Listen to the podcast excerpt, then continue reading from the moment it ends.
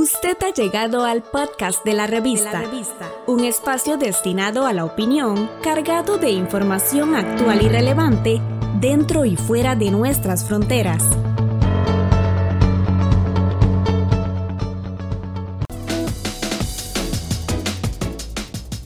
En nuestra serie Economía al Día, el académico, sociólogo y economista Saúl Weisleder Actualmente estamos viviendo la peor situación económica desde las crisis de fines de los 70 y principios de los 80. No ha llegado lo peor, lamentablemente, tengo que decirlo, pero la mayoría de la gente no tiene conciencia de ello. Esto nos pone ante una terrible encrucijada. Si no se actúa muy pronto, por una parte, y en la forma de vida, que no es única, no hay una única propuesta posible, pero sí son limitadas las opciones, podríamos caer en un largo y hondo abismo social, económico y político. Si, por otra parte, muy pronto se actúa con un conjunto de medidas propuestas por el Poder Ejecutivo, analizadas, discutidas y aprobadas por la Asamblea Legislativa, con o sin modificaciones que la mejoren técnica y socialmente, podríamos ir saliendo de esta grave situación. Aunque no duden, tomará su tiempo. Resulta que lo que ha presentado hasta ahora el Poder Ejecutivo no ha satisfecho esas condiciones. Hay cosas rescatables, pero debe haber mayor balance de los sacrificios. Casi todos los dirigentes y periodistas han cometido, en mi opinión, un error importante. Está bien que debe diferenciarse a la hora de hablar de los sacrificios entre los sectores público y privado, pero eso es una aglomeración muy grande. Creo que hay que diferenciar también entre estratos de ingreso y riqueza de subgrupos dentro de cada uno de esos sectores incluyendo los trabajadores o funcionarios del sector público que han estado ahí en largas carreras. Yo diría que básicamente hay cuatro grupos, que serían los pobres, las clases medias, los ricos y los muy ricos. En el sector público probablemente no se incluirían los muy ricos ni tampoco los pobres. Fundamentalmente clases medias y quizás algunos pocos ricos. Voy a hacer dos propuestas específicas. Esa es la principal contribución que al conversar con el coordinador y director de la revista me pidió.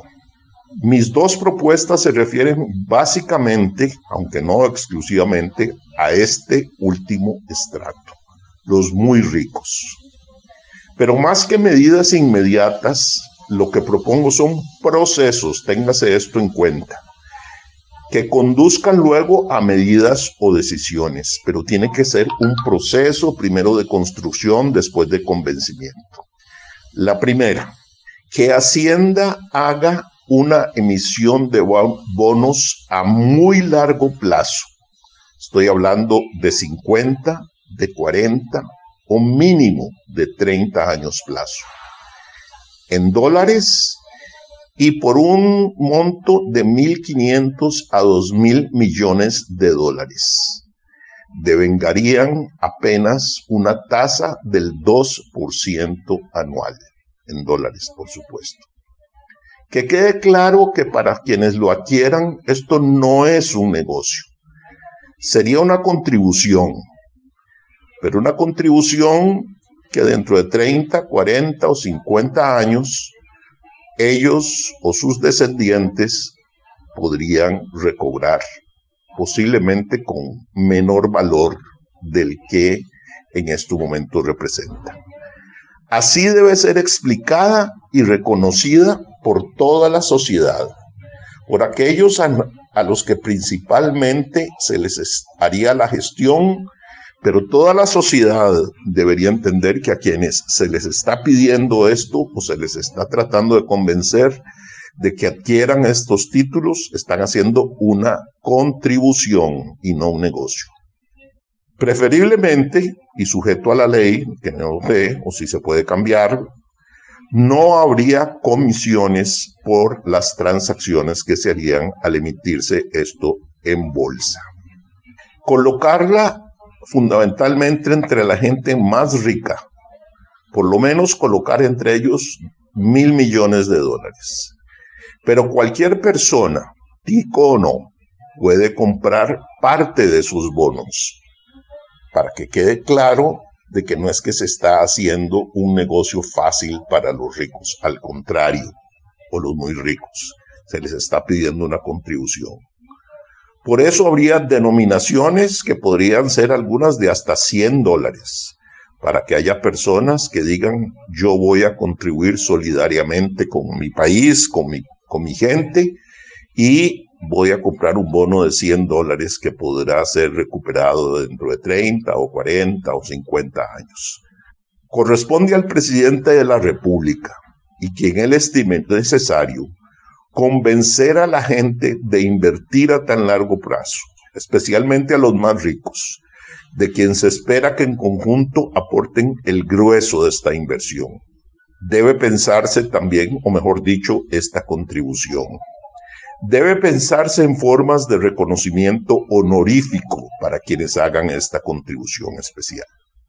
La segunda iniciativa o idea es que el presidente de la República, con quien él estime conveniente, y personalidades de fuera del gobierno que él incorpore, pueden ser nacionales o no, se movilizarían con un muy buen planteamiento, con delicadeza, profesionalmente, para gestionar ante los más altos ejecutivos de las empresas instaladas en zonas francas y que hayan podido seguir operando durante esta crisis, durante esta pandemia, para también solicitarles, no imponerles, también una contribución importante por una sola vez ante esta crisis. No son impuestos, no puede ser obligatorio no se cambian las reglas a las que están sujetos y que son incentivos ya acordados. Se trata de convencerlos, de hacerles ver que eso es por el bien de Costa Rica y también de sus operaciones acá. También debe pensarse en formas de reconocimiento honorífico a los que hagan, a las empresas que hagan o a sus ejecutivos este aporte especial. Pienso que todo esto, si se logra, además de lograr que se amortigüe el ajuste que necesariamente tiene que venir, y sería muy fuerte y con esto lograría amortiguarse, le da al gobierno palanca para convencer y actuar con otros sectores que también estarían haciendo sacrificios. Y me refiero a cambios fuertes en el sector público, a eventos posiblemente de algún tipo o creación de algún tipo de impuestos que estaríamos pagando todos, quizás eh, tasas temporales en el impuesto de la renta, en fin, el resto de los sacrificios. Pero con esos ejemplos de estos sectores o personas, creo que habría más palanca para el gobierno para poder convencer a la gente, porque si no, señoras y señores, podríamos ir a un precipicio muy hondo y cuyas consecuencias más allá no tenemos idea. Al momento en que hago esta grabación es viernes 2 de octubre. El académico, sociólogo y economista Saúl Weisleder Estamos en las plataformas de Spotify, Apple Podcast, Google y Anchor como la revista. La revista.